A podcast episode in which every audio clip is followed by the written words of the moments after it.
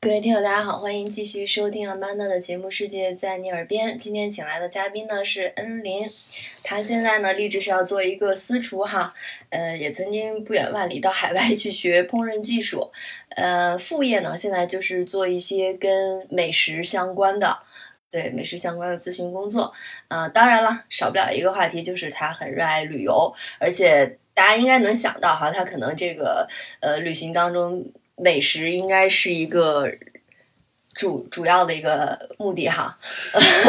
对，但我不是吃货。我虽然是厨师，可是我不能算是吃货吧。嗯，就本着一种研学的态度了。这是对，主要去学习。嗯嗯那我们先聊一个什么地方呢？今天先聊泰国曼谷。嗯，其实泰国呢，其实好像现在那个签证，呃，应该泰国算第一批恢复的。对对对，前两今天前两天刚刚打开吧。对，所以我们今天聊完这个事儿呢，就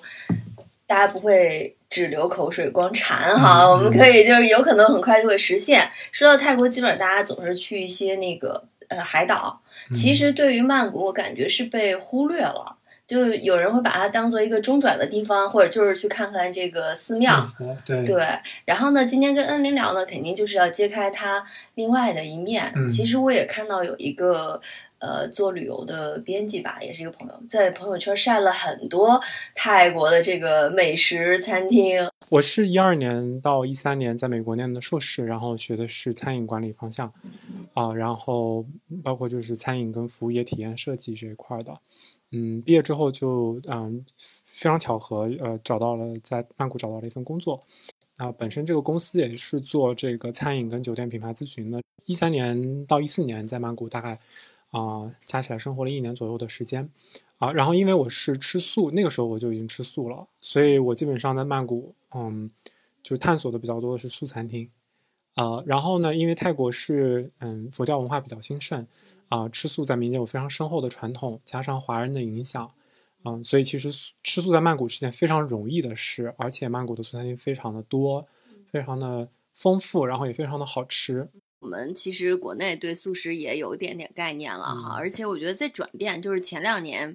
嗯，我们可以叫伪素食，对吧？就是要一定要仿荤，嗯，然后现在呢，其实可能有一些餐厅就嗯比较讲究了，真的是就是纯素，也很少放嗯油，然后也嗯讲究那个造型，嗯嗯，我不知道在泰国你看到的就是，呃，他们这个素是分好多类吗？嗯没有我们这种伪伪伪素食吧？嗯，我自己觉得其实素食文化就本身就比较多元嘛，就是仿仿肉这块其实是很重要的一部分。但是啊、呃因为其实大家看呃吃素有很多的原因啊、有不同的缘起啊、但是对我来讲，我觉得健康其实是最重要的。那么啊、我觉得在泰国最最感受最深的一点是说，不论你是因为什么原因而吃素的啊、你都能选择到适合你的食物。而且，呃，很多人应该大多数的这个店主对于素这件事情是有概念的。比如说，呃，任何的路边摊，呃，他本身可能没有单独的素菜单，但你跟他讲我是吃素，我是呃泰语叫丁斋，就是吃斋的，啊、那他就会问，哎，那你是吃什么样的斋？是纯斋还是鸡蛋是否可以，牛奶是否可以？他们都有这个概念啊。路边摊的炒饭，他问，那如果我加鸡蛋，你是不是可以？啊，我加一点。呃，这个呃小虾米是不是可以？我加一点这个大葱或者是啊、呃香葱或者是什么是不是可以？他都会非常仔细的去问。我们由由低到高吧，就是说从这个场所哈，先说到路边摊。那嗯，在什么地方你会比较推荐这个？嗯就去哪个，比如夜市去吃哈。嗯然后还有你吃到的让你惊艳的，或者你觉得很舒服的，嗯呃，路边的美食是哪几种？嗯啊、其实对于所有去嗯、就是曼谷旅游的朋友，我会特别建议的一件事情啊、也是我会带着我的亲朋好友去做的一体验，就是每周六早上八点在啊、龙皮尼公园啊、在应该是在啊、市龙，就是吉隆的附近啊、一个特别大的公园，那里面有一个每周六早上会有一个免费的素食早点摊。是有一群志愿者来组织。那么，因为隆比尼公园其实是呃非常多曼谷人这个每天早上跑步的地方、锻炼的地方，那所以其实周六早上大概八点左右啊、这个摊就会摆出来啊、好多这个在那边锻炼的老年人啊、在那边锻炼的年年轻人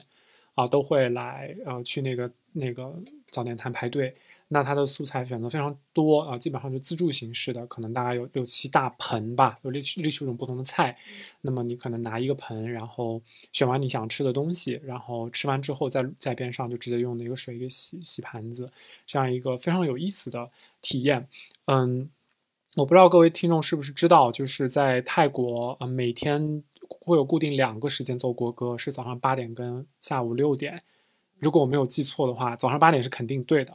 电台会和所有的公共广播会统一的在八点七点五十九分啊一个报时，然后到八点整了之后就会响起泰国的国歌。那么在隆比尼公园非常有意思，就是早上晨练，大家都在跑步，然后这个大汗淋漓的，然后老年人在打太极拳啊，或者是在在在啊、在一起打牌。八点听到这个国国歌，跑步的就突然停下来，然后打牌的突然站起来。嗯，基本上在这样的一个仪式之后，这个摊就会出来，那你就看到有很多人就是唱完国歌之后，就跑到那个摊边上就开始吃。这个其实是我觉得非常本土的一个体验啊、呃观察了一下，基本没有外国人，嗯、也没有游客。但其实我觉得这个是非常反映泰国人的一种，嗯、首先是我觉得是一种善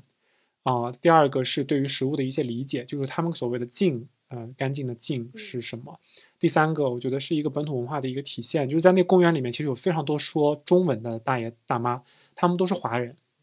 呃，他们是泰国人，但他们是华裔，啊、然后当我跟他们讲我说我是来自中国的时候，他们就会用比较偏这种南方口音的普通话跟你交流，因为他们本身在家里都是说广东话或者潮汕话或者福建话啊、或者海南话，那他们碰到中国的朋友都非常亲切。然后我在那儿就认识了好几个老大爷，就可能每天都在那儿晨练的，就跟我们讲他们当时是怎么去的泰国呀，然后嗯、呃等等等等，甚至曼谷这个名字是怎么来的呢？其实是广东人从英国人的一个误读里面，就是满谷这样的词语翻成中文叫曼谷，所以其实呃，就是泰国泰语的曼谷跟中文的曼谷是差非常远的，因为泰语的曼谷也不是 Bangkok，不是英语的曼谷啊啊 g r u n t e Mahanakhon，就是它它是特别长的一个词，名为天使之城。小知识就是世界上名字最长的首都是曼谷啊，曼谷的那个大概好像是有一百零九个英文单词，就是它的全名，简称叫呃 g r u n t e Mahanakhon，所以就是呃 Bangkok，然后到曼谷到曼谷，其实是英国人呃呃应该是当时英国人误读了一个词语，然后被广东人用当地的话捡起来翻成的简体中文。那比如说你观察到当地人，他们都会爱吃什么呢？就是你讲的素 里面，我们觉得豆腐呀，然后蔬菜呀，是吗？呃，去玩去曼谷玩过的朋友，或者去泰国玩过的，肯定对路边的烧烤印象特别深。就你走到哪儿，它 都是各种烤肉，烤的焦焦的啊、这个其实是嗯泰国人特别喜欢吃的一个部分。但是对素食来讲，其实他们啊、吃的非常多的是就是豆腐，其实跟中国人是很像的。嗯，尤其是中国传过去的，就是华人烹饪的这种啊、对于豆腐的加工处理技术等等啊、然后啊、另外就是因为他们有很多那种嗯。就是 p a t a i 就是那种炒河粉，那它可能就是，嗯，可能不放一些他们的海鲜，那可能放一些蔬菜，啊、也是。然后呃，因为泰国人也会很喜欢吃这种生吃蔬菜嘛，有很多这种像他们当地种的一些像薄荷叶呀，然后像一些就是可能当地的一些绿色绿叶蔬菜啊，他们都是可能生吃。说到路边摊，我觉得就是比较原生态哈。然后呢，我们再晋级到餐厅，能不能介绍几家餐厅？嗯，因为就不像路边摊是原生态，嗯它一定可能有自己的那个拿手菜啊，或者做一些创意的东西。是，啊、其实要介绍餐厅的话，真的是有一长串的这个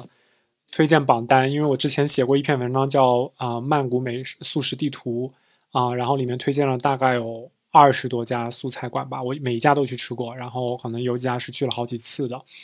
那对于素食来讲，其实曼谷基本上会有两个派系的素食。第一派系可能是基于泰菜或者是泰菜中餐泰餐中餐结合的这样一种比较传统的素食。那么通常就是啊、呃以这种呃素的原料去做一些泰菜，比如说冬阴功汤里面放那个素的呃素的虾啊、对，然后冬阴功冬冬汤里面放很多蘑菇。啊，然后包括就是他们可能在炒 pai 的时候会放一些豆腐，而不是放海鲜。那么其实这个我我很推荐一家，我不知道现在还在不在哈，就是我当时在曼谷生活的时候，可能几乎每个月都要去一次，是在呃华南鹏火车站边上，呃，如果各位要去从曼谷去其他地方坐火车的话，一定会经过的那个地方，呃，华南鹏所喜华南鹏四巷。的一个没有标牌的一个素食店，但那个巷子里面走进去就能看到那家餐馆，啊，那个是一个泰国的阿姨，嗯，或者大妈年类似年纪的主厨掌勺，她把所有的泰菜全部做成了素菜，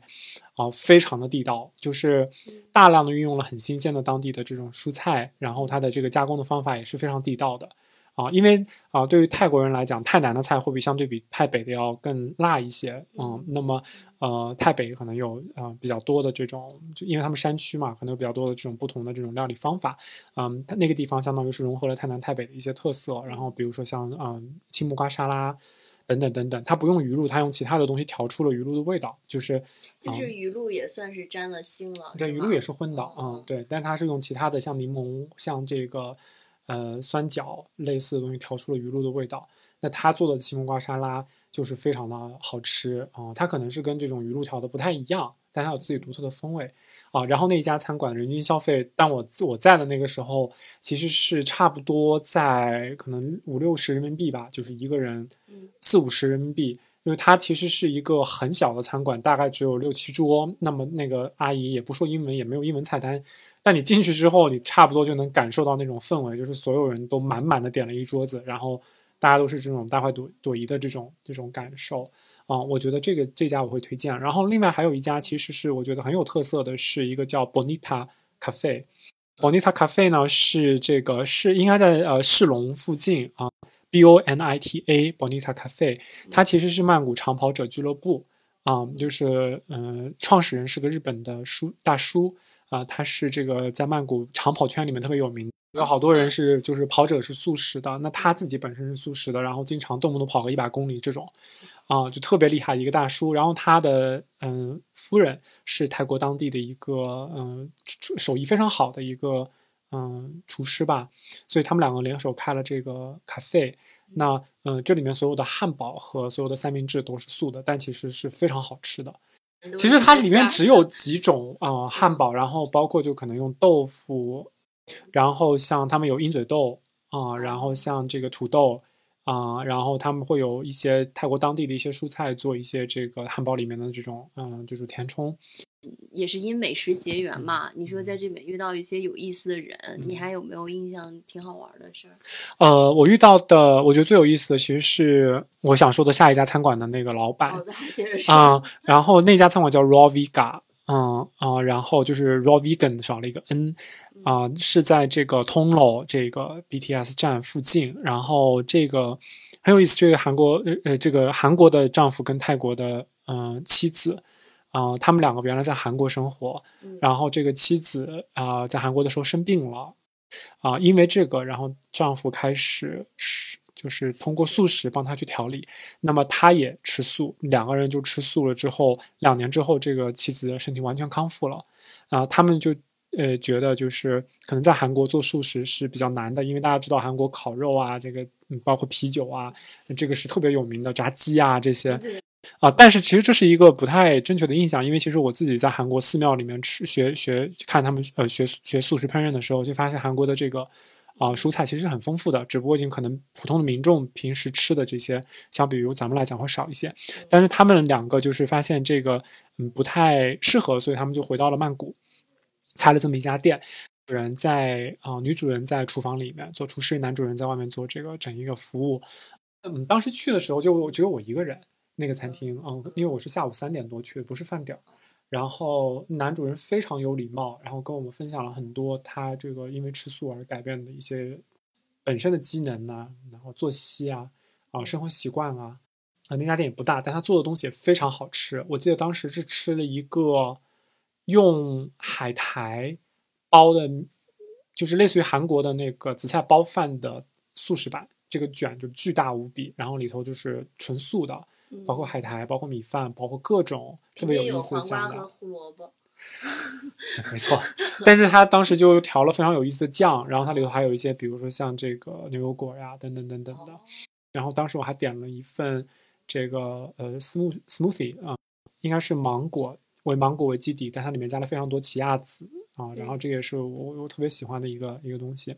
跟他们聊了很长时间，店里面还有只非常可爱的小狗，然后就在里面跑进跑出的，呃，我挺受感动的。我觉得这这一家人，嗯，很有很有意思，嗯，首先愿意放弃这个首尔这样的生活，来到回回到曼谷来开这样的一个小馆子，啊，然后虽然生意不大，但其实他们很用心的在做每一份餐。然后另外就是，我觉得可能从他们身上我看到了素食对人的改变，就是从。甚至从谈吐和待人接物上，我觉得就是感觉是非常柔和、非常温柔的。嗯啊，其实这个对我影响挺大的，因为我当时去的时候是专门在考察曼谷的这个素餐厅，去了大概有十几家吧。嗯，然后这一家其实是规模相对比较小，嗯，不是那么商业化，很有人情味，这种夫妻档，嗯，对小而美的餐厅，而且他们也没想要扩张。各位听友，我们下期接着跟恩林一起聊曼谷的美食之旅。you